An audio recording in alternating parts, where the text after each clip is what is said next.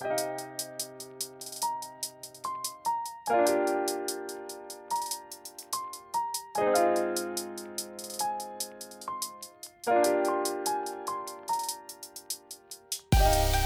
迎收听跳岛 FM，这是一份可以用耳朵收听的文学杂志。在这里，你将听到关于文学的一切，以及更多。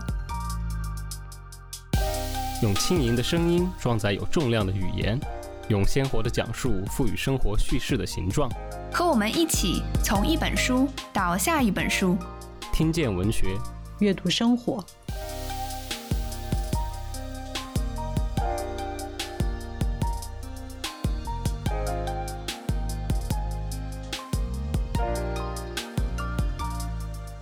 大家好，欢迎收听跳岛 FM，我是今天的主持于适。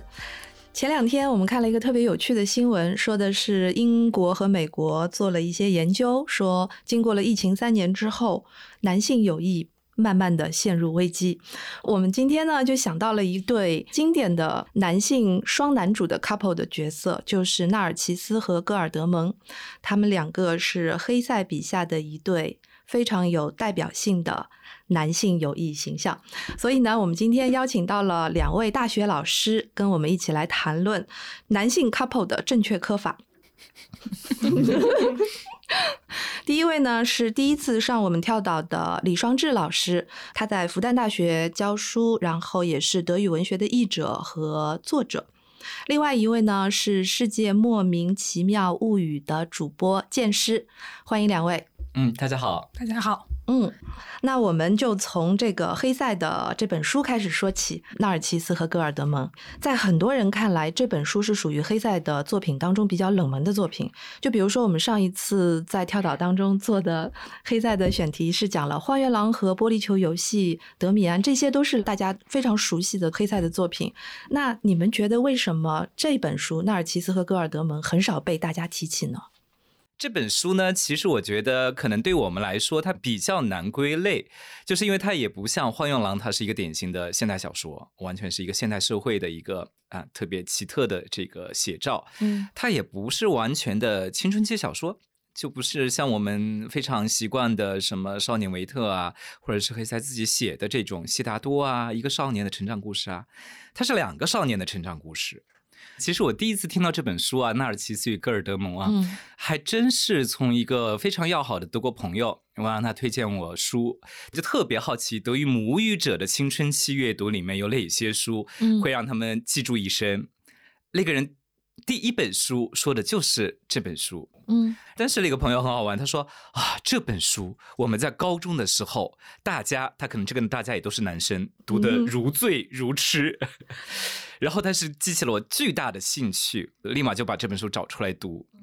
读完了之后，就觉得，嗯，确实是挺美的，挺美的。而且另外一个呢，就是可能这也是我接触的第一本所谓的双男主的这个小说。所以呢，这个双男主的这个结构给我留下了非常深刻的印象。嗯，这个很美的这个概念，就是读后感，其实跟托马斯曼说的是一样的。就是托马斯曼评价这本书的时候，就用了一个词说很美。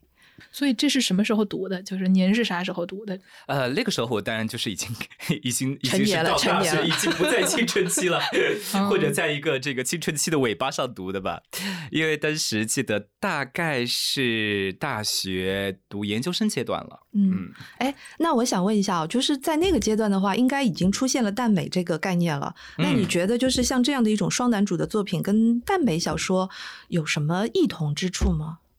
很多时候，很多时候就是看大家看耽美，女同志们看耽美是为了把自己带入其中的一个角色，但是呢，她又没有那种社会上对于女性的那种规训，就是说你必须要做的像一个女人，你必须得就是完成社会对你的一些要求，打扮成什么样子或者做某些工作之类的。嗯，但是就是这个，因为它是一个中世纪的设定，然后呢，就是可能和。就是代入里面的角色这件事情差的就略微有些远了，很少有人能能代入一个中世纪的金发的，然后这个还是一个那种合同发型的那种，是吧？这么这么一个人。我也不知道，我对耽美没有那么熟，但是我就觉得说，可能呃，高中生对他们的兴趣也来自于里面的一些，比如说对于性的探索，对于精神的探索这些方面的东西，自己一个人的追寻。然后就是感觉高中生对于这个东西的兴趣，可能并不是在。那方面，我我倒是觉得，就是说耽美这个话题啊，就是说双男主的这个整个的故事梗概，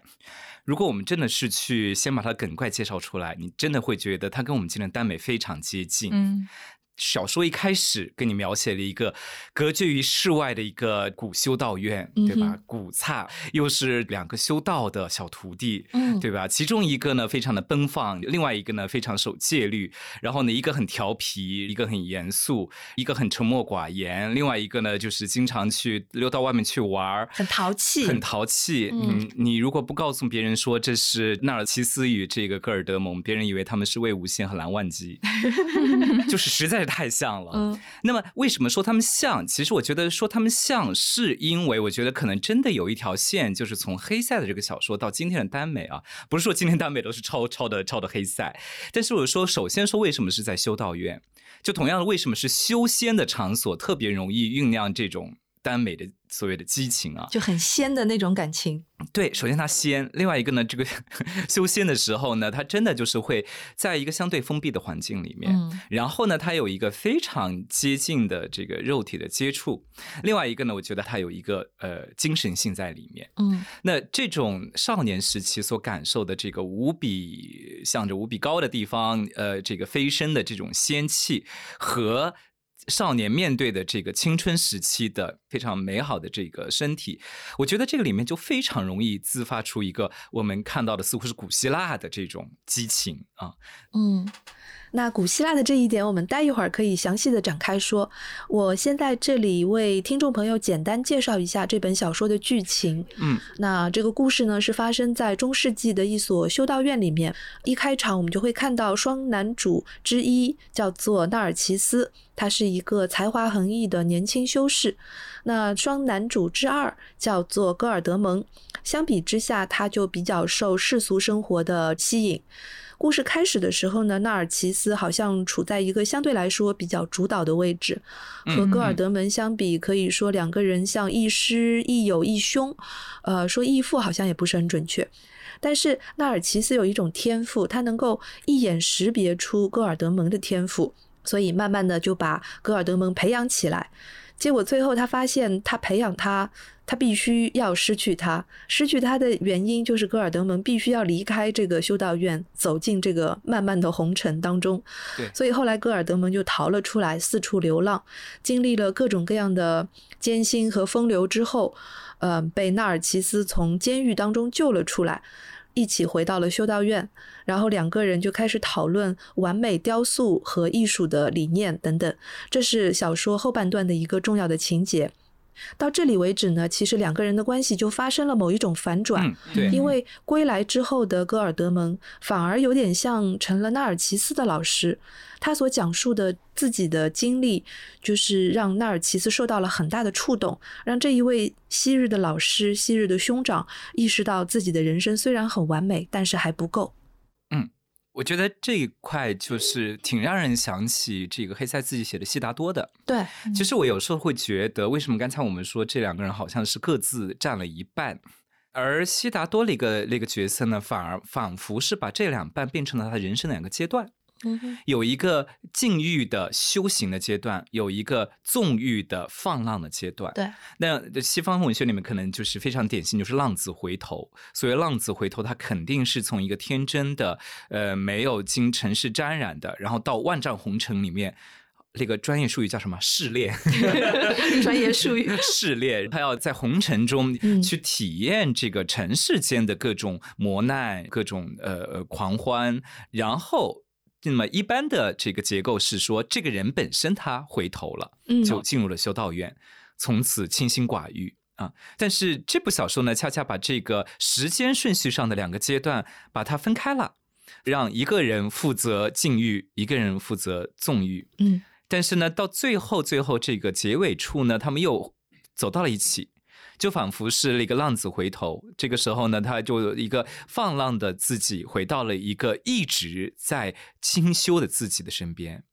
这个时候就是我们刚才于适老师说到的啊，他说纳尔奇斯突然感到了震动。他说：“我为什么要修行？我躲在这个与世隔绝的地方修行。可是那个浪荡子在人世间经历的每一步，也都是修行。是，所以这一点呢，就真的是让我想起悉达多。嗯，悉达多也是要经历万丈红尘，才会大彻大悟。对，所以呢，这部小说里面呢，就变成了这个两个人的对话。嗯，实际上我觉得两个人完全是可以看到人生中最极端的两个面相。然后我觉得他之所以让人觉得一种不真实感，就因为他们太极端。嗯哼，当然，首先是因为他们太美，就是一种完全完全的这个寡淡的精神的，然后压抑的人，他是美的，他有一种圣洁的美，一种不沾染尘世的美。那么另一方面呢，另外一个人呢，他又是美的。啊，它是狂野的，它是奔放的，它是每个细胞都散发着荷尔蒙气味的，就是我们说的行走的荷尔蒙，它也是美的。我觉得可能黑塞最厉害的一点，就是把他们俩都写成了两个极端的美的典型。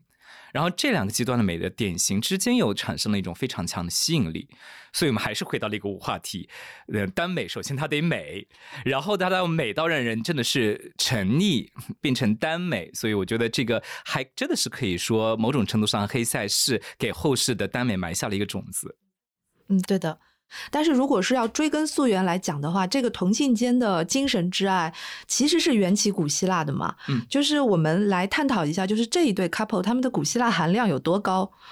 古希腊的，就是传统上来，其实是要有一个社会地位比较高的、比较有钱的男的，成年而且成年，对吧？然后嗯和一个，其实他们的婚姻也是要找一个年轻的，然后社会地位低的女的，是他们的这个年龄区别也是放在那里的。所以说，它其实就是社会上常见的这种，不管是男是女，其实都差不多嘛，都是有一个很悬殊的地位和年龄放在那儿的，有点像是。领徒弟进门的这种感觉，对吧？味道，嗯所以有一个这种有点像是你的长辈的人，然后一方面在不管是在精神上还是肉体上都带你探索的这么一个一个东西。但是呢，这两个人的关系看起来。略微有一些差别，所以我觉得可能是，如果真的要溯源的话，那我只能找找萨福有没有，性转版耽美，因为对，不主要是萨福很长一段时间大家没有在一个岛。上，对对，就而且他们的地位，女的都 女的没那么重要嘛，所以他们的地位之间的区别也没有那么大。嗯。呃，对，但但我就觉得可能，呃我我先说一下文学史上的，像黑塞这一代人啊，嗯。他们就是可以说是那个十九世纪末出生，然后他们生活的年代呢，确实是。基本上，那个同性恋情，首先它在社会上是个禁忌，嗯但是它在文学上呢有非常非常隐晦的，甚至直接的表达。这个时候呢，他们往往会去追溯古希腊，是把古希腊的这种同性恋情高度的理想化，是，然后当做他们的这个托词，那他们可以去追溯到，比如说，呃，最典型的就是柏拉图的这个《会影片》，中间呢也确实提到了所谓同性恋情的这个神话的起源，这也是这个书中其实非常明显的在影射这一段，就是各自一半嘛。呃，《会影片》里面说，世间本来这个人是四只手、四只脚的这样的一个球形动物，嗯然后呢，因为天神惧怕他们力量过于强大，把他们分成了一半。有的人呢是男加男，有的是男加女，有的是女加女，所以呢，男性的这个同性恋情在这个神话里被合法化了。另外一个呢，就是他们可能认为的这种同性恋情高于异性恋情，这是往往说到的古希腊的，他们主要是男性主导的社会。而且呢，其实还要加一个，就是同性恋情的这种想象，更多的是首先是奴隶主的这个爱情。在这个过程中呢，他们为什么觉得同性爱是更高级的、更崇高的、更纯洁的爱？是因为他们认为异性爱是功能性的，是繁衍的，而且有点像像刚才简师说的，可能他找一个女子就是为了传宗接代嘛，而且这个女子可能就是为他做家务的，为他打理的啊，而真正的感情。不掺杂任何功利目的的，纯粹是以美和爱欲为核心的感情，就只能发生在男人之间。而这个男人之间呢，又有一个精神引导的作用，所以就会出现说一个更加年长的、更加有经验的，他不再拥有青春的肉体，可是他拥有智慧，智慧、智性上的吸引力，就会反过来成为他的一个我们所所谓这个恋爱市场上的一个一个比较好的筹码。而那位小鲜肉呢？他们就是一群无辜的、单纯的、涉世未深的、对世界充满了好奇却找不到人生之路的人。他们呢，拥有着无比这个美好的身体，而且呢，我们知道古希腊传说中，古希腊的男性社会从小就健身，所以，所以呢，就是那么越年轻嘛，那体脂率越容易越容易刷下去。所以呢，他们拥有的这种健美的身体，那就成为了他们在恋爱市场上，他们用来换取智慧的东西。所以智慧加身体就形成了古希腊同性爱里面的一个非常标准的一个搭配。嗯哼，这个搭配呢，当然就是部分的，就是变成了一个年长的人和一个年少的人。那么顺便说一下，那个赵磊世纪末呢，最标准的就是王尔德和他的恋人。但是接受审判的时候，他说这是一种不会说出名字的爱情。而这个爱情最典型的标准就来自于古希腊，一个年长的有智慧的人，他渴求青春的身体；而青春的年轻的男子，他渴求智慧。啊，今天我们就叫这个这个什么双向奔赴。然后呢，在我们在这个里面，我觉得他还是挪用了，只不过他把它替换成了精神和感官之间的互相吸引。嗯，但。他们都照上了美少年，就是这就是黑塞比较狡猾的地方。他虽然偷取了一点希腊的这种互相吸引，但他呢偷偷的把这个年长和年少呢把它替换掉了，替换成了美少年喜欢美少年。在在刚才这个点这里面，最开始的时候说这两个人刚成为朋友的时候，就中间就讲说，纳尔齐斯看到了戈尔德蒙，就觉得说他非常爱这个金发少年，一开始就开始磕上 CP。但他后面就说，他与戈尔德蒙的天性适得相反，他也能深深了解他的天性，因为这种天性乃是他自己失去了的另外一半天性。就是他一开始就说他们两个这个人是那个人的另外一半，就是他们俩从人设上就已经定下了是互补的，上来就是说啊。给你安排好了，你是这一半，他是那一半。这个跟很多的传统上的这种，尤其是 Bildungsroman 那种，呃，这玩意儿叫什么？那个成长、成长发展小说这种类型的感觉略微有些区别。对因为一开始就分配好了角色。对。所以呢，在这个小说中，他在刻意的让一个人永远留在修道院。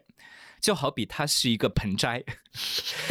然后呢，那另外一个人呢，就到大千世界里面，因为所谓的这种感官性的肉体，他没有经历那么多的性呃性经历，没有经过这个红尘的沉浮的话，他散发不出来那种具有诱惑力和破坏力的美，所以呢，他一定要让他到世间去，那是一个非常慌忙的动荡的时间。对。因为它设定的就是大中世纪有黑死病的那一个状态，还有民族屠杀，还有民族屠杀的状态。那个时候呢，我们可以说已经到了中世纪比较靠后的这个礼崩乐坏的时候。那么这个时候呢，浪迹天涯的人他才会拥有一种披荆斩棘的这种男性的这种呃美，而这种美呢，就是呃修道院里那个盆栽式的 美少年，他永远无法企及的。那这种永远无法企及的对方的美。才成为这本书中非常抓人的一个地方，因为你无法企及，所以你才无比的渴求，这渴求呢就无法停止，也无法轻易的被解除。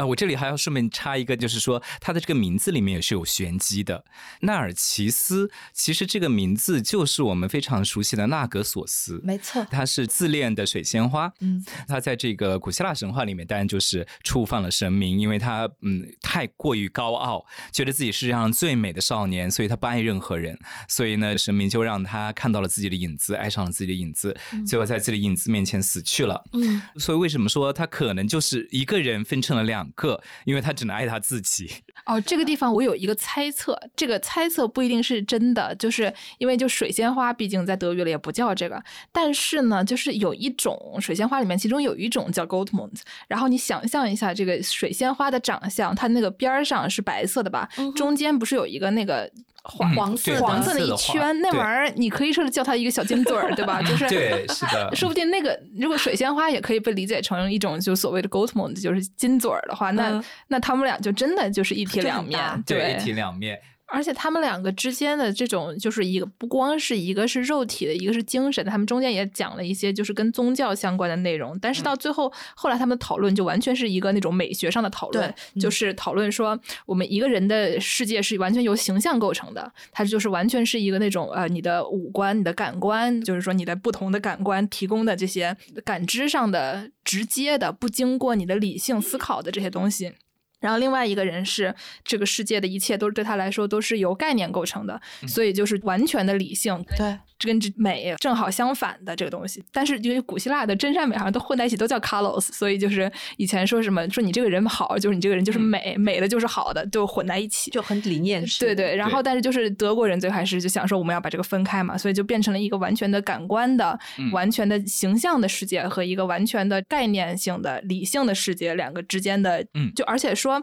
他们后来就开始讨论这个怎么样做那个雕像啊什么的，就是对这个雕像是个好东西，就是让他大不了。能够又重新 变成一个合作，对，然后呢，他们中间都在讨论说，怎么样才能。从一个艺术家的角度创造一个纯粹的形象，对，有点套娃了，就是因为他们两个这两个角色已经就是纯粹的形象了。后来我就感觉说，最开始两个人物的设定是一个呃宗教性的，然后像盆栽一样的待在这个室内的，他比较通过这个精神的层面来理解世界的；另外一个是在外面跑的，比较肉体的，然后通过性来理解世界。到后来，哎，这个风向好像有点变，就开始变成了一个美学上的讨论。就是说，如果我作为一个艺术家，想要表现出最美的一个角色，但这个角色又是以真人为模板的，嗯，怎么样制造出一个这样的角色？这两个人，纳尔齐斯和戈尔德蒙，他们俩都贡献了自己的那一部分，感觉最后他们俩的结合其实是结合在那个雕像上，就是怎么样制造出一个美的角色、美的形象这样的东西上。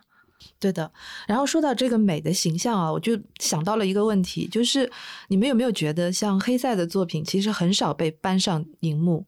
到目前为止，就比如说《荒原狼》，也就只有拍过一次，然后是一九七四年的那个版本，那个版本很少有人说起，但是我很喜欢，因为就七十年代的那种影像语言而言，它已经做到了一个非常前卫和实验的地步，嗯，而且它的这个拍法。充分的说明，电影的拍摄者对于这本书是吃得很透了。对于黑塞所要表现的这个一个人的精神当中的分裂和合并这个概念，他是吃得很透，所以他用了各种实验性的电影语言去表达。但是反过来讲，像。黑塞所有的作品当中，其实很多别的东西、别的作品是更好拍的，因为它有人物，它有故事，它有环境，它不像《荒原狼》那样那么内向、那么封闭在一个体系里面。尤其是像刚才我们说的一个人的分身，对吧？其实《荒原狼》里面是一个男性的分身和一个女性的分身。对。但是从那部电影之后，其实黑塞的作品就没有再被翻拍过，然后一直到了纳尔齐斯跟戈尔德蒙，嗯，就是前两年的事情。在疫情期间的时候，我看的，我当时看的时候我就很震惊，我想为什么隔了这么多年，他们才会想到要去拍这个片 子？没错，所以我不知道双志老师，你看了这个电影之后有什么样的感想？对，但是这个电影一出来，我就说啊，这个一定要看。啊，对啊，我也是这样想，因为对小说的印象太深刻，就首先是非常好奇，这我们刚才说的这种美少年，然后又是完全不同的两个类型的美，它怎么去呈现？呃，然后顺便说一下，悉达多也被翻拍过，而且悉达多还是印度人自己拍的啊。当然，我们说这个纳尔齐斯与戈尔德蒙，他们这个小说当时是一九三零年写完发表的。对。这个片子出来是二零二零年，就是九十年，等了九十年才出来。这个是我非常感慨的一个点。对，可能就是一直没有找到这么好看的男主吧，就等了好久。对，当时出来的时候呢，看的时候激活了我很多对于这个小说的印象，但是呢，有很多东西让我感到有点困惑。嗯哼，所以呢，以至于说我边看电影边想啊。小说是这么写的吗？跟我一样，把小说找出来再翻一翻，看看呃会不会出现。对我就是看到有一些豆瓣上的评论，就是觉得痛心疾首，这不是我们的，这不是我们的，这不是我们的这个心目中的纳尔齐斯·格尔德蒙啊。所有的改编作品都会有这样的命运，但是我我猜啊，他这个东西隔了这么长时间才被拍出来，有很大程度上也是因为这两个形象过于的理念化了。嗯，然后呢，就不敢把它落实在某一个人。人身上，这不光光是在他们两个人的这个形象上面有这个问题，这个原型的问题，还有就是他们在书里面做出了一个美轮美奂的一个圣母的雕像艺术品。这个艺术品其实如果要具象的呈现在电影当中，也是很挑战的一件事。嗯，他最后那个雕像，别的人都是有具体的人物，就是电影里面所拍到的他这一路经历过的这些女性的形象，唯独那一个圣母的形象，它就是一个未完成的状态啊。嗯，对，张翰，我觉得这个里面有很。多很有意思的因素，我觉得首先它难拍，也是因为它里面有神话的、有宗教的，也包括很大一部分其实就是跟心理分析密切相关的，就包括这个圣母形象。其实它跟当时非常流行的一个说法，就是说所谓地母形象这个说法。这个说法呢，在这个荣格那边也出现过，就是说他想象中其实有一个原初的这样一个大地母亲的形象，它是包蕴的，它是呃所有万事万物的起源的这个性。质的东西，而且她是一个女性形象，所以呢，这个东西呢，对黑塞的影响非常深。所以我记得我看《黑塞传》的时候，其中好像有提到这么的一个观点，就是《纳尔齐斯和戈尔德蒙》这本书是黑塞用精神分析法来写作这个阶段的最后一部作品。嗯。嗯，因为前面你都说到了荣格了嘛，就是我们要不要来八卦一下，就是黑塞跟 荣格的关系？对他们不是直接的关系，是荣格的学生做了他的这个精神分析的治疗师。我们讨论现代文学，尤其是德语的现代文学，可能都绕不开这个精神分析。包括我们刚才说的，你可以把它看作是一个人格分裂，然后人格分裂再加上一点想象，就变成一个双男主故事啊。这个就像我们看这个电影经典的《搏击俱乐部》。我们都会觉得它是个心理戏。因为他所有的和那个所有的故事都是发生在头脑当中，就是我们今天说的有强大的内心戏。然后我们就是借由这个电影偷窥了一个男性，你刚才说的有友谊危机，我们看到是一个男性自己和自己的危机啊，内心的危机。那么我觉得这个呢还没有到搏击俱乐部那么壮烈啊，虽然这个可能哥德蒙德身上有一点点 布拉德皮特的这个影子，有那么一点点这个金发野兽的味道在里面，而金发野兽这个。形象他倒是真的受了，但是尼采的影响，没错，没错，没错。那么我觉得精神分析在这个时代，首先是让人知道说你的这个呃人格不是一个单一的东西，它是有不同的面相，而不同的面相呢是来回对你进行拉扯。在弗洛伊德那里比较简单，它是一个意识、潜意识。呃，三重所谓的自我人格，就是自我、本我、超我的这个三层结构。所以呢，一般来说，超我就像我们的纳奇斯一样，他总是说我是排除欲望的，那我是高于一切的，我是精神的。就是我们有时候也有清心寡欲的贤者时刻。但是另外一方面呢，科特蒙德呢更像是一个本我。你会发现，科德蒙在很多时候他不知道自己的长处是什么，他不知道自己有多么美。他一直在找，嗯，对，然后都是赖尔奇斯告诉你，他说你有哪些哪些优点，然后科德蒙都还要反问一句：“真的吗？我真的有这么好吗？”所以呢，他是更多的时候，他就是一个非常自发的、非常原始的，甚至有时候你觉得是有一点盲目的动能。这个动能就像弗洛伊德里面讲的这个本我，但到了荣格那里呢，就给他加上了一个集体无意识。弗洛伊德更多的时候还是注重个人的深层心理学，到了荣格这里呢，就觉得有些东西不是个人的，比如说童年经历啦，或者是早期的这个创伤经历啦，呃，性压抑能够解释的。那么在荣格那里，我们整体的所有的人类，还有一个遥远的，我们每个人身上都继承了的这种更加远古的。对于自己的非常神秘的生命体验，而这种体验呢，它称之为集体无意识。比如说我们刚才说的这个蒂姆形象，就是一个典型的时时刻刻在召唤你的形象，而且这个形象有一种莫名的让你回到巨大的黑暗的母体去，就是回归到所谓大自然的这个自然循环中去，那我们就是要去死了。嗯。刚才讲到说这个精神分析相关的内容嘛，中间我觉得比较有意思的可能是它里面这个弗洛伊德用的那种 doppelganger，就是一个人他有一个黑暗的，有点像是被压抑的分身，然后同时就是是他自己，但他又在意识里面感受不到，他可能是一个被压迫的，在潜意识里面才能通过精神分析才能引导出来这么一个角色。这两个你和你的分身或者你的这种被压抑的分身之间的关系，可能就很像是纳尔奇斯和哥特蒙德之间的这个关系。还有的学者说，他们俩可能像是那个荣格说的，一个是那种内向的，一个是外向的，这这两种人格，所以就是有不同的说法。但是具体黑塞到底是用了哪一个，我们也不是很知道，就有很多人喜欢琢磨这个事情。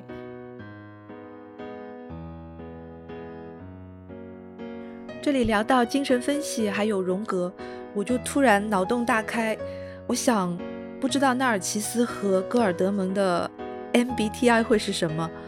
可以确定的基本上是纳尔奇斯应该是内向的 I，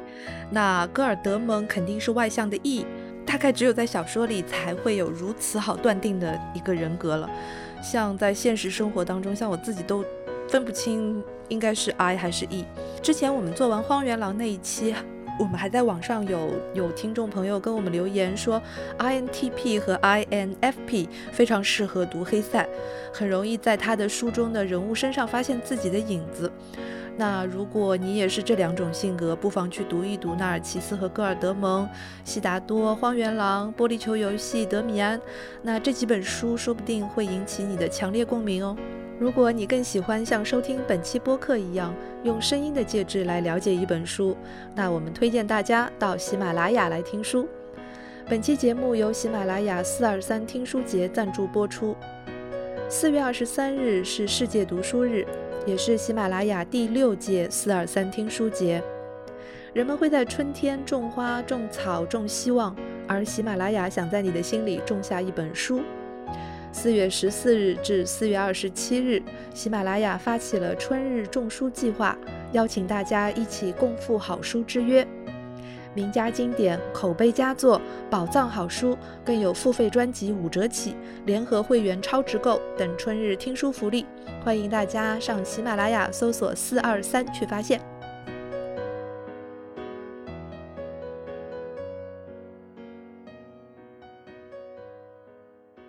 反正我是觉得，就是从我自己对黑塞的了解和理解上面来讲，因为他年轻的时候不是也试图过自杀吗？对，对吧？就是他在读书的时候，他曾经出走。出走了之后，他爸还以为他跳湖自尽，嗯，结果他那次没有跳湖自尽。然后他在小说里面也写过上吊自杀。最离谱的就是，我觉得他是在疗养院的时候，因为他住过一段这个精神分析的疗养院。嗯，他住疗养院的时候，那件事情我真的觉得做的，他问院长借了钱，然后去买了一把左轮手枪。打算自杀，而且呢，还写了一封信给院长本人，跟他说：“我问你借这个钱，就是去买了一把手枪。如果我死了，请你把这件事情告诉我的家人，等等等等。”讨还钱是吗？当然，就是最后也没有，就是没有没有真正自杀，没有真正自杀。就是他经历过了这些自杀的这些事情了之后，他就一直陷于自我的分裂当中。到了他中年的时候，他三十多岁的时候，他才去了荣格的学生的那个诊所去去。做了一些诊疗，诊疗了之后，他立刻就会觉得自己获得了治愈。我个人认为，他其实是把精神分析和精神治疗方法当做了一种尝试。这个尝试就好像悉达多去问很多很多什么富人啦、那妓女啦，这个人生应该怎么样，真理怎么样，跟这个戈尔蒙德在所有的世间经历过的这些事情一样，是他获得人生体验的一种方式。嗯，并不是说他真正就是说有很严重的心理疾病，然后得到了治愈，并不是这样的。呃，他当时就是他中年期间陷入精神崩溃，原因还蛮多的。嗯，一方面是有他的这个婚姻不幸福，第一第一任妻子。嗯，然后呢，另一方面又因为当时一战之后，他有。呃，在一战期间有过一个非常低落的被大家群攻的这样一个，对就是有类似于我们说被网暴的这个经历，然后他自己亲人先后得病，对，呃，在那个时候他应该是极度苦闷，到了精神崩溃的地步，然后有人推荐他去做这个精神分析，他就觉得啊，经过精神分析，突然就豁然开朗了。嗯，我觉得像黑塞，包括很多人啊，这个时期他们都觉得精神分析首先是治愈了他们，嗯，解决了他们精神内耗，然后另外一方面呢，就是让他们。们觉得啊，其实我的笔下的人物也可以经历过这么一段，甚至呢，我觉得像其他的小说中，尤其是《花永郎》这个很明显。啊花月郎就是他做第二次心理治疗的时候那段时间写的作品。对嗯他就会有意的说把我的梦境写出来。所以在这个戈尔德蒙和就是在这本书里面写了无数多的梦境。对对，这个时候写梦境基本上成了作家和主角一起经受这个精神分析、精神治疗的一个手段。我们知道弗洛伊德最开始就是以梦的解析一战成名嘛，对，黑塞肯定是相信了这个，而且他可能就是你说的他自己体验了这一块。嗯反过来说，他就会觉得，那么梦境里面越离奇、越荒诞的梦，就越能指示一个人的精神内核。嗯越能揭示他在这个时候危机里的症结所在。那反过来说，写一个人的精神追求也好，写一个人的宿命也好，最好的就是写他的梦。嗯哼，所以呢，这个他的很多作品里就写梦，甚至有人说《幻用了》里面最后出现的就是一个极大的梦境，是他是从梦里的一个房间到另外一个房间，就是从一个梦里面跑到另外一个梦里面。是是是是是。到最后呢，我们就每一个读者都变成了一个弗洛伊德。我们都是在给人解梦，就是纳尔奇斯呢，戈尔蒙德，你也可以说啊，那可能就是纳尔奇斯做了一个梦，那个梦就叫戈尔德蒙。那到底是谁做了一个梦呢？说不定也是戈尔德蒙做了一个梦。啊，戈特蒙死了吗？对，所以我从这个意义上来说，更像是纳尔奇斯做的梦，哎而且呢也是因为纳尔奇斯他是一个自恋的水仙花嘛，啊哈，他可能就是过于爱自己，爱自己爱到最后说，我不能再这样爱自己爱下去了，我要想象一个人让我爱一下。哎，这个解读也很有意思哦。你你 你觉得呢？这个纳尔纳尔齐斯做了一个梦，这个这个里听起来面就是好美其他的，我觉得都还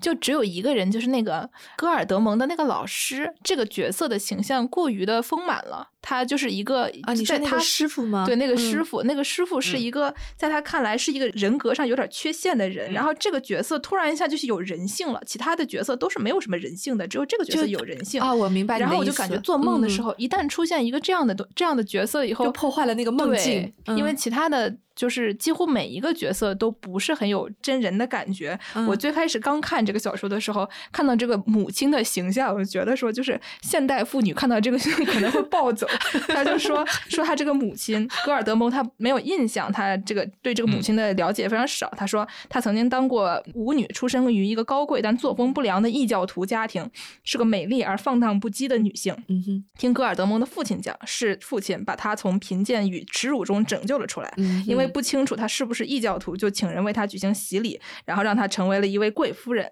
然后呢，他温顺和正当的生活过了几年，又故态复萌，干起他的老行当来了，在家中闹别扭，勾引野汉子，几天几个礼拜的在外面鬼混，渐渐落了个女巫的恶名。丈夫一次一次把她收回来，继续收养，但她还是跑的就不知去向，最后她就消失了。这个这个形象，就是你一方面觉得说她有非常多的细节，另外一方面就是这个是父亲的一家之言嘛，而且就是她这个形象已经刻板到了那个程对，度，就就是就就像是那种野猫也不是这么写的，对是的，就是其实你指出了一个我们本来就要讨论的，你正好把话题引向了嗯在双男主的故事当中的这些女性的描写，是不是有一些问题？就是我们到了现在这个女性主义已经非常普及的年代里面去看这些段落的时候，确实会很挣扎，对吧？还有包括它其中里面有一对姐妹的描写，嗯，对对？吧？就是这对姐妹其实也是很很有说头，动物，嗯。就是 Lydia 和 Yulia，然后这对姐妹其实比母亲还要再深刻一些，她刻画的这个形象。但是有趣的是，她当改编成电影的时候，是完全改写了这两个人。嗯，在小说当中，其实他们两个还有一点像是童话当中的两个纯真的一面。纯真和呃诱惑人也好，迷惑人也好，它还是很理念化的。到了这个电影改编当中，就完全把莉迪亚黑化了，就完全把莉迪亚这个有智慧的女性改写成为了一个玩弄男性的女性。嗯嗯没错，所以我就觉得，哎，这个电影改编为什么在这里要这样做？我当时脑子里面画了一个巨大的。性的女性是个什么样子的？就是她在那个城堡当中，本来应该嗯是她同时爱上了这两个姐妹，对，这个是发自内心的爱。小说当中，这个姐姐也是发自内心的爱他，嗯爱戈尔德蒙。姐妹两个人先后都去勾引了戈尔德蒙了之后，导致他被他们的父亲赶出了这个城堡。那赶嗯出城堡这段其实就结束了，也也没有问题。但是电影导演又加了一场戏，让这个莉迪亚特别过来跟他讲，跟他很残酷的讲，就是说，其实你根本就是不可能跟我有什么结果的。对嗯对，像你这样的下人，怎么还想吃天鹅肉？对他直接把它画啊成了一个很世俗的一个结论。然后当时就我我我很震惊。对，我觉得他可能确实是把他很多神话的一面变成了我们说的一个情景剧，变成了一个世俗社会能够理解的人啊，就是理解成一个人。呃，但是我觉得就是 黑塞小说中的这个女性形象真的是值得大讲特讲一笔的。当然，很多男性作家多多少少都有一个点，就是说他们很多时候女性是一个辅助的工具性的东西，就很工具人。对，然后又更不要说这是双男主戏嘛，女性很容易变成炮灰。但是呢，我在这个里面确实要讲的就是说，呃，首先我们要知道，格德蒙德要把它变变成一个完全是自发的、完全被欲望所驱使的这样一个人，但同时呢，他的身上呢也有一个无比强大的性诱惑，用今天话就是要用有性魅力的一个小男生。就包括城堡的一个细节也很明显，就是一对姐妹长期身守闺中，对吧？养在闺中，突然送上门来一个跟她周围的人都不一样的新鲜的嗯小鲜肉送上门了，所以他们当然就是我。但是我觉得还有一个面呢，可能我们还要知道他写所描写的这个中世纪呢，恰恰也是什么时候呢？黑死病泛滥的同时，整个道德的律令开始被冲击，这个时候呢，释放出来的就是及时享乐的这种肉欲感。嗯，所以呢，就当时留下来的，比如说《十日谈》这样的经典名著，其实里面充满的就是说，礼崩乐坏了之后，各个阶层的人都被物欲和肉欲所左右啊，就是一个欲海泛滥的一个世界。那么在这个里面呢，哥特蒙德就凭借着他一身美好的腱子肉。不断的、不断的从一个地方流流浪到另外一个地方，配合了中世纪晚期的一个时代，下面所有的，尤其宗教内部本身，所有的教士都变成了道貌岸然，但实际上做着男盗女娼的纵欲的事情。所以呢，这时候欲望呢开始揭下所有人的虚伪的面纱，欲望呢在这里呢就获得了可以说一种象征着自由的力量。这个呢就体现在所有的男男女女身上啊，他们的就是对性欲望的一个简单的追逐，变成。成了这时候的一个时代的一个非常强的一个 B 面，嗯，那么 A 面呢，当然还是说宗教呢在这里依然起着一个很强大的作用，只不过呢，有的是虚伪，有的是纯洁，所以呢，在纯洁这一方面呢，当然就是纳尔齐斯身上的纯洁，嗯，但是呢，在这个放荡的 B 面呢，就是保证了格特蒙德他能够。实现他的纵欲的可能，但是我觉得这里面女性形象呢，确实是很多时候她和哥特蒙德是同样的，都在一个纯粹的欲望，嗯，纯粹的追求欲望，甚至呢就有这种用过就甩的这种 这种渣女形象也出现了。但是呢，电影又配合他放了一个他的妻子的形象，嗯哼。那妻子呢，就代表了圣洁、夫唱妇随的这样一个形象。他甚至是要把他带离到一个世外桃源，然后给你重新建立家庭。我觉得导演在这个时候还是安插了我们所有的经常看到的呃情景喜剧也好，或者是说悲喜剧也好，经常看到的这种所谓的女性的形象，放浪的女性和贞洁的女性同时出现。但是我觉得小说中没有这么明显。小说中的女性其实大部分还都是一个功能性的描写，就是很符号化。但是我印象比较深刻的就是这本书。里面我印象最深刻的一个女性形象是那个犹太女人，在那个一片废墟当中，戈尔德蒙在那个流浪的时候看到惨案的这个现场，然后他就帮那个犹太女人埋葬了他所有的家人。这个时候，他提出邀请，想让这个女人跟他走。这个女人是整本书里面唯一拒绝他的女人。嗯，对。就是说，它还是一个呃有层次感的符号世界，有层次感的脸谱。是的，就是说，他拒绝他，并不是因为他没有性魅力，而是说他已经变成了一个符号。抵抗异教徒之后的一个符号，所以这个就让我想到黑塞那个时候，他不是出版了这本书之后，因为有人就批评他这本书，觉得他写的就是在那个《荒原狼》之后写这个纳尔奇斯写的有点太柔了，太软了，然后又是中世纪的戏，所以后来黑塞就写了一段话，他说指责《荒原狼》太前卫，作家有失体面的同一批人。现在又在批评纳尔齐斯和格尔德蒙是逃入历史。其实我在这本书中表达了我从小藏在心里的关于德国和德国人本性的想法，并向他坦诚我的爱。而这正是因为我今天深深的痛恨所有德国的东西。对。对，就是我当时看到就是《黑塞传》里面这一段话的时候，我觉得，哎呀，我们如果把纳尔齐斯和戈尔德们仅仅是看作是一个双男主的戏，或者是一个人分身的戏的话，可能还小看了他，没有看到他这一面，这个关于德国性的批判。对，我觉得黑塞可能终其一生，他都有两个面，嗯一个是极度的浪漫，另外一个呢还有极度的这个怎么说呢，政治敏感度吧，嗯他还是有这种政治性在里面。我觉得就是说，从《荒原狼》一九二七年写完，嗯，出版那个时候正好是黑塞五十岁。嗯书里面也说到了，就是五岁的时候要走向一个自我了断，这个了断呢，最后就变成了升华超越。然后凭借这部作品，到一九三零年的时候，其实我们知道一九三零年是个什么状态，就是一九二九年的这个当时的经济大萧条嘛，嗯。就导致了整个的全球动荡，其实就是酝酿出来后面的这个美国当然就涅槃重生了，在罗斯福新政之下，但是在德国呢，他就养蛊养出了这个纳粹，嗯。所以二九三零年呢，很多作家都在写当时当世的这个状况，嗯所以呢，当时的这个文坛主流恰恰是写现在的故事。嗯，就是当下，民不聊生的当下、嗯嗯啊，中世纪的故事写出来，确实让人觉得好像虚无缥缈。你又写了一个美少年加美少年叠没错美少年平方的这样一个戏，那么大家就更加觉得你这个就是呃，让大家又说到这制造一个美梦，然后让大家沉浸在这个美梦里面逃避现实。再晚几年的话，就会被人讲说，在这个时代，就是你写树木都是犯罪，呃就是必须得搞点政治的，不然你这都是犯罪。对，就是过于唯美了。嗯但是我想觉得他在里面可能也在诉诸一个不可结合的痛苦吧。嗯就是说，他为什么说我在这里面写出了我对德国人的观察？他当然就是一种曲折的方式啊，直击了一个德国人。这个后来也多多少少，其实后来大家对德国人的批判也是他把这个理性和感性分得太远。嗯在这个抬高精神的时候，贬低了欲望，以至于当欲望释放出来的时候，没有精神再对它进行制衡。嗯哼所以呢，这就是后来说德国的非理性的一面，借助这个纳粹的意识形态，变成了一场世界灾难。他自己也说过，说呃，德国经常会暴露出这种非常崇尚军事的，呃，貌似很阳刚的，貌似非常追求男子气概的这样的一面。他缺少的是什么？缺少是柔的力量，缺少的是母性，嗯缺少的是对世界的包容和包运。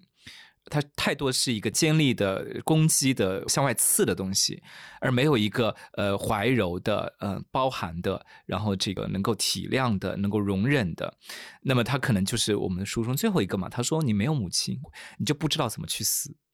那你就只能走最可怕的一种死亡。”嗯哎，但是我就觉得，恰恰他因为把那种呃母性想象的太抽象，以至于嗯他真正的女性人物身上嗯反而是不会分享到那种母性光辉的形对的，我觉得挺可惜的。就是其实黑在骨子里面，它是很很符合女性主义的这个大的方向的，是在于反男权和反暴力和反战争。嗯但是他写出来的东西，恰恰会成为女性主义抨击的对象。对，因为他嗯。太男性中心主义了，因为他就喜欢写男主和男双男主以及而且单男主，就是他所有的他所有的年轻的时候的故事，什么再轮下了这些，其实就是这些的男性主人公就是男权制度的受害者，嗯，对，绝对是，绝对是。但是他太过于写一个封闭的男性社会，没错。就是从他轮下，然后、呃、这个三部作品是非常有意思的一个衔接啊，轮下、纳尔齐斯尔戈尔德蒙和玻璃柱游戏，因为都是在修道院发生的故事。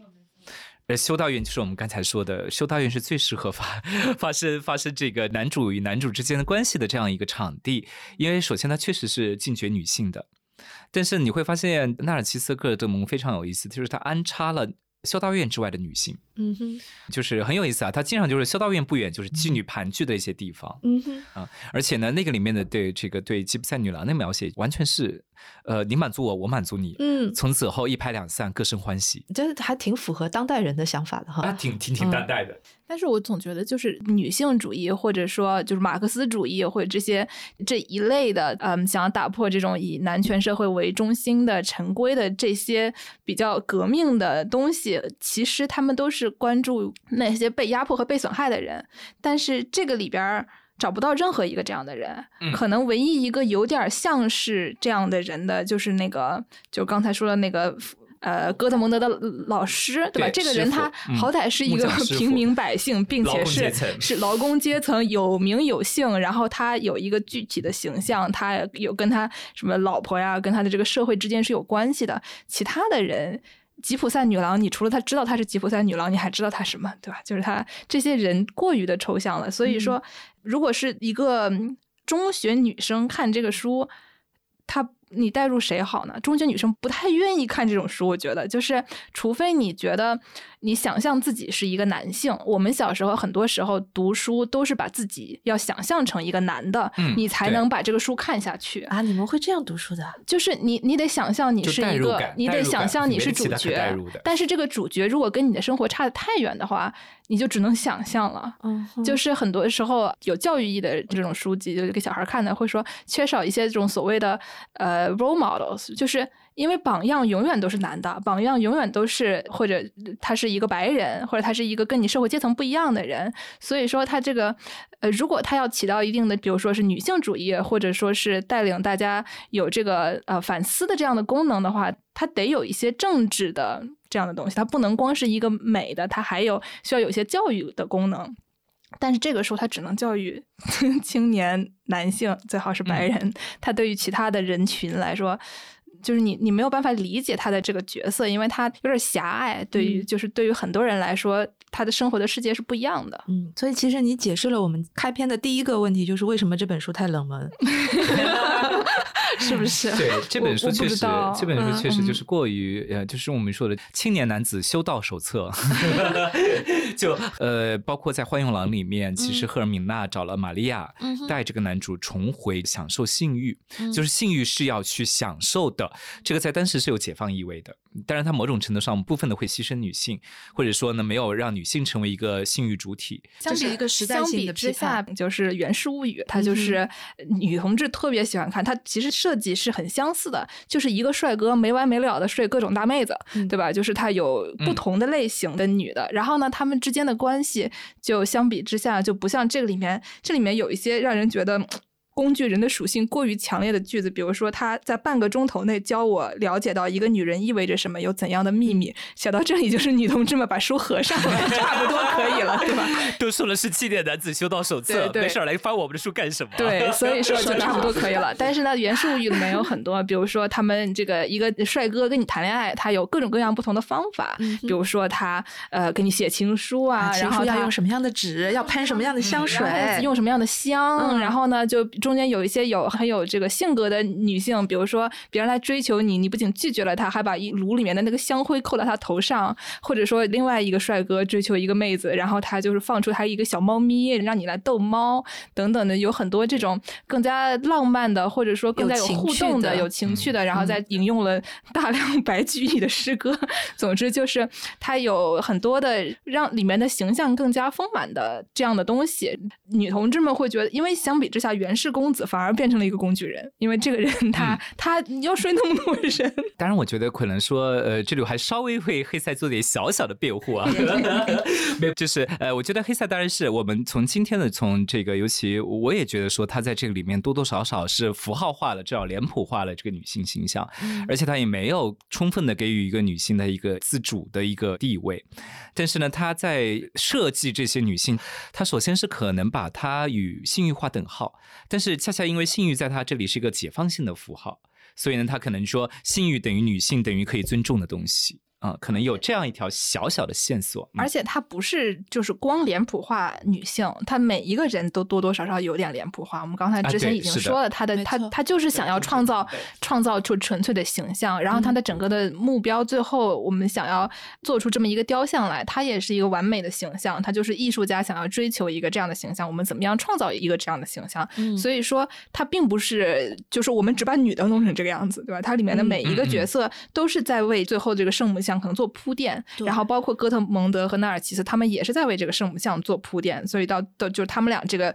是怎么样能把他们俩结合在一起的话，我们就能做出一个完美的形象了。因为它同时你要通过理性和感性来做这样的一个事情。对的而且我们毕竟这个双男主到最后是做了一个圣母的雕像，就是里面还有个圣母崇拜，但这个又复杂了，因为圣母崇拜本身其实也可能是男性主义的圈套，没错对。但是另外一方面呢，就是说他的其他的小说里面，这个女性的作为一个引导者的角色，你也不能说她完全是呃简单的客体化，嗯它还是有一部分稍微给她一个平等对话的一个地位。但是我要说的，事实上是我们现代文学里面，这个时候正好是女性写作崛起的这样一个时间段，嗯就是从早一点的 Virginia Woolf。到德语文学里面，但是涌现了非常多的新女性，嗯写自己的故事，写自己的成长的故事。中间可能大家会知道，比如说像这个莎乐美露。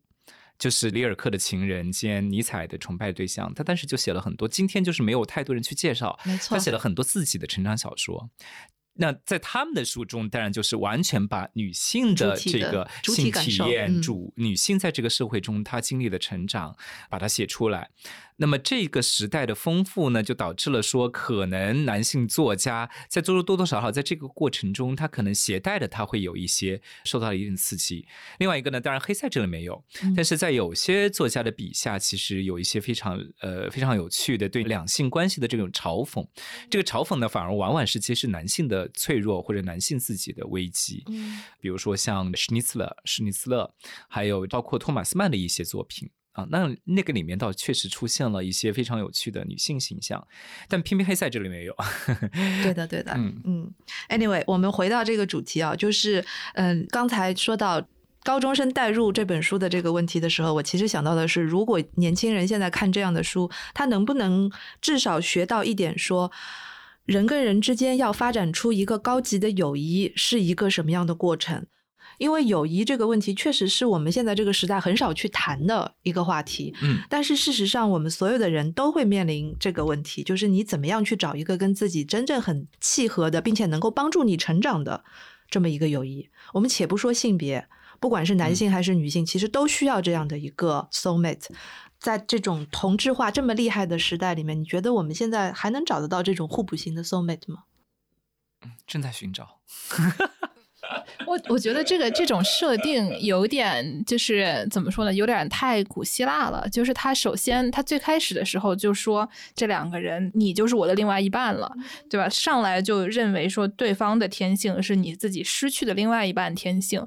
但是就是一个人在成长的过程中，他很难知道说我自己的天性是什么。更不要提我失去的另外一半是什么了。所以很多时候，大家都是在和不同的人的交往过程中，逐渐形成了自己的天性也好，或者性格也好，而且他会一直在改变。所以说，寻找一个唯一的，而且是不变的。这样的一个精神伴侣，这样的概念，感觉在现在并不是非常的容易想象，因为我们周围的世界不像是这个两百年前一样，或者这个设设定可能是一千年前一样，就是就这么一个村儿了，对吧？嗯就是除了这个村儿，外面的世界发生啥咱也不知道。现在的人对于外面的世界的理解，还有这个世界上的事情一直在变化，这样的事情已经比较。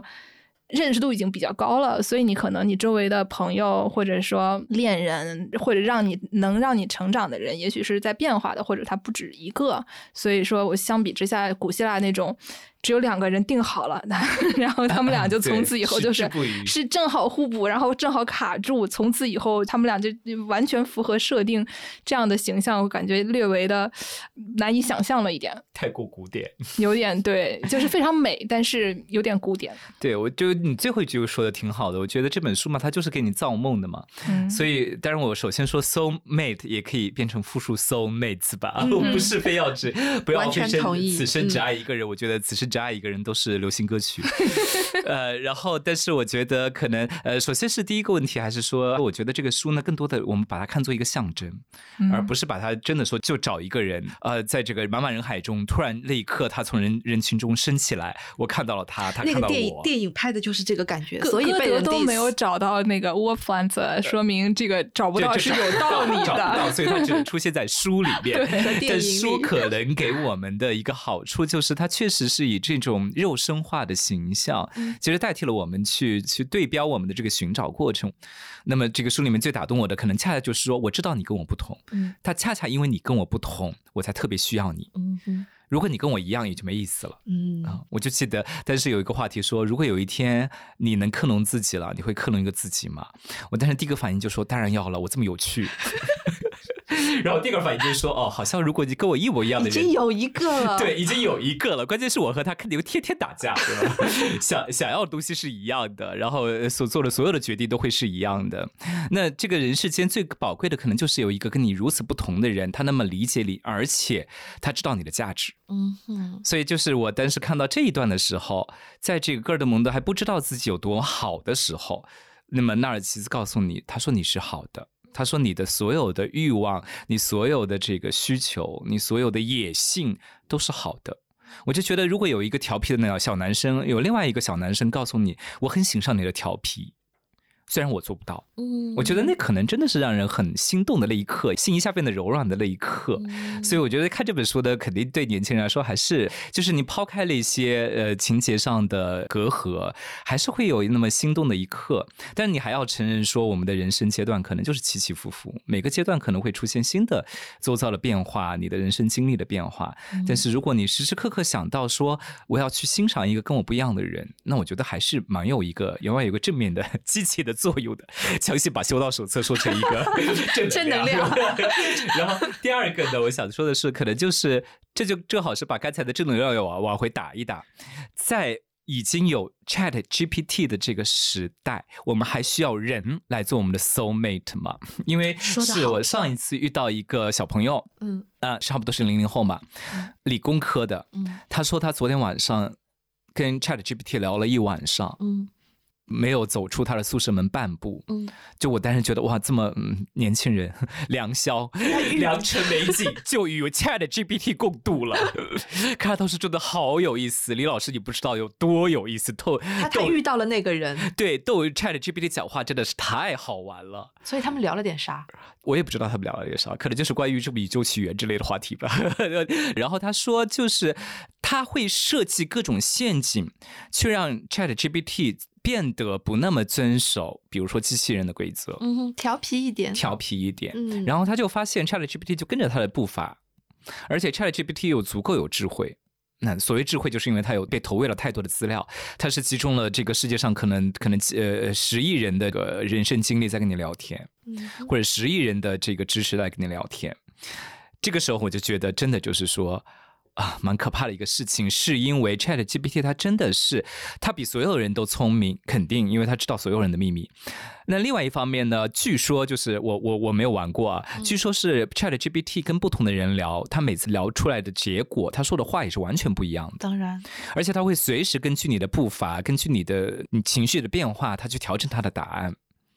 就是你会发现，跟 Chat GPT 聊天到最后就是一个寻找自己的一个更高阶的镜像的这样一个过程。那我们就觉得到这个时候了，那他一晚上都不出门，那他的男朋友、女朋友怎么办？他还需要吗？他还需要他们吧？如果他在这个 Chat GPT 中已经得到了极大的情感的、知识的满足。他就会迷恋上瘾，以至于他会觉得可能人间的任何一个人都达不到。嗯哼，所以呢，如果在今天黑塞在写部作品，可能就是人机恋爱了。对的，就是纳尔奇斯变成了一个 AI。当然，我可能觉得就是肉欲这方面，可能 Chat GPT 暂时做不到。所以纳尔奇斯是 AI，不是戈尔德蒙。对对，戈尔德蒙和纳尔奇斯也是在禁欲和纵欲的这个极大的张力之中，才获得了这个让我们觉得嗯很好玩。但是 Chat GPT 它是有一套它自己的，它是收集了宇宙万物的知识，然后呢，通过他们推算出来的，它本质上是一个理性的东西。但是呢，它也是它没有创造性，它不可能创造出新东西，它只能用旧东西变出新的旧东西。我曾经试图让 Chat GPT 帮我写那个呃一篇文章，最后的那个 citation 应该叫什么？就是呃。引用的各种文献，然后他有的时候就给你编一些假的文献，就是明明就能谷歌到，你为什么要编给我编假的文献？但是就是呃，这个是一方面，它是理性的。但是这个纳尔齐斯和戈尔德蒙里面，他们很很重要的一点就是，它有一半都是感性的。感性的，它肯定不光是肉欲，它还有就是通过你的你的感官进行新的创造，你看美学上的东西，这个东西 ChatGPT 是不可能做的，就是通过感官这个东西来创造新的艺术，因为它没有感官。嗯。对，但是我觉得我们现在讲的还基于我们现在对这个机器现存状态的一个描述啊，但是 它的学习能力和它的这个迭代的速度真的是很可怕。比如说，你说它不能创造艺术，但是有一种后人类学的研究就认为，其实你不要把人类想象的太神秘。可能到时候 Chat GPT 就已经走到了说它能破解所谓的创造能力，看到了算法形成了一种代创造。呃，这个当然我我也是希望我们永远不会被它代替啊，永远去寻找人间的可触摸的、呃 可以见得着的呃 soul mate。但是呢，我们也还是要正视这个问题，就是可能我们就作为一个单个的人，我面对 Chat GPT 的诱惑极其大。我们学生也做过这个实验啊，他就是真的很会编，但是。我们有时候可能并不需要知道它是真的假的，我们只是看它有没有趣。我们找 soul mate 的时候，可能也是看它有没有趣。所以呢，在这个时候呢，就真的出现了一个很可怕的现象，就是我刚才说的，可能他们真的会沉溺于跟 Chat GPT 聊天，而不是去跟真人聊天。这这个不是很可怕吧？很多人就养猫，每天就在家里跟猫聊天，也很好啊，对吧？就我觉得 AI 或者和 AI 不会给你提供答案吧？AI 和人和猫，大家就平等就很好了。有这个心态挺好的，就是人机共存，永远是我们将来要面对的一个 一个人机共存和人猫人狗共存，这个意味着我们今后的就。就是我们当下的 soulmates 的选择会更多，应该说得出了一个这样子的结论。对，我们就由双男主变成了一加 X，太难了。